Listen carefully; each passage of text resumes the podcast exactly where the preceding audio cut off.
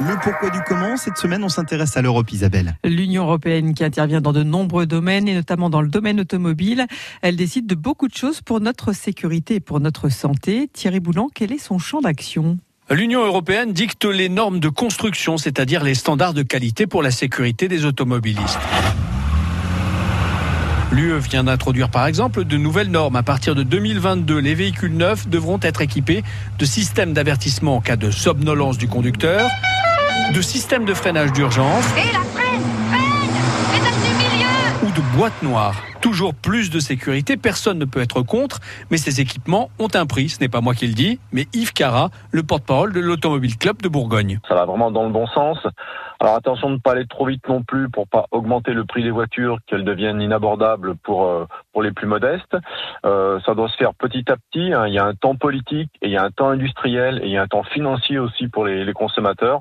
Mais pour la sécurité, oui, ça va plutôt dans le bon sens. L'Europe est aussi à la manœuvre pour l'uniformisation des contrôles techniques. On est tous pareils alors? On est ainsi passé en France l'an dernier de 453 à 606 points de défaillance lors d'un contrôle technique. Alors l'Europe ne travaille pas que sur les normes, les normes de sécurité, elle donne aussi le là en matière de pollution. Mais comment Thierry?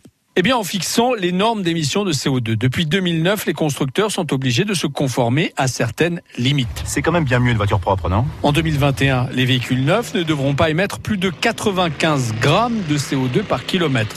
En 2030, cette norme sera abaissée encore de plus de 37% et devrait obliger les constructeurs à privilégier les motorisations propres, Avec l'électricité, c'est plus facile. l'électrique en particulier. Et jusqu'à quel point ces normes sont-elles suivies? Pour la sécurité, les constructeurs n'ont pas le choix. C'est comme ça et pas autrement. Pour la pollution, c'est une autre histoire. Il y a d'abord ceux qui contournent la loi. T'es un tricheur, un pirate.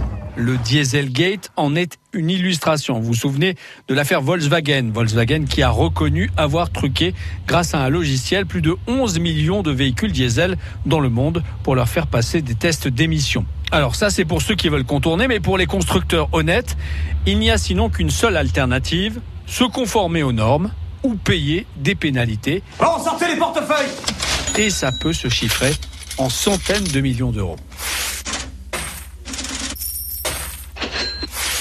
Le pourquoi du comment Thierry Boulan à retrouver sur notre site internet du lundi au vendredi. Et avec nous, dans un instant, Capucine Fray, pour vous raconter euh, l'histoire de ces objets qui font aujourd'hui partie de notre vie quotidienne. C'est On n'arrête pas le progrès, et c'est dans une minute. France Bleu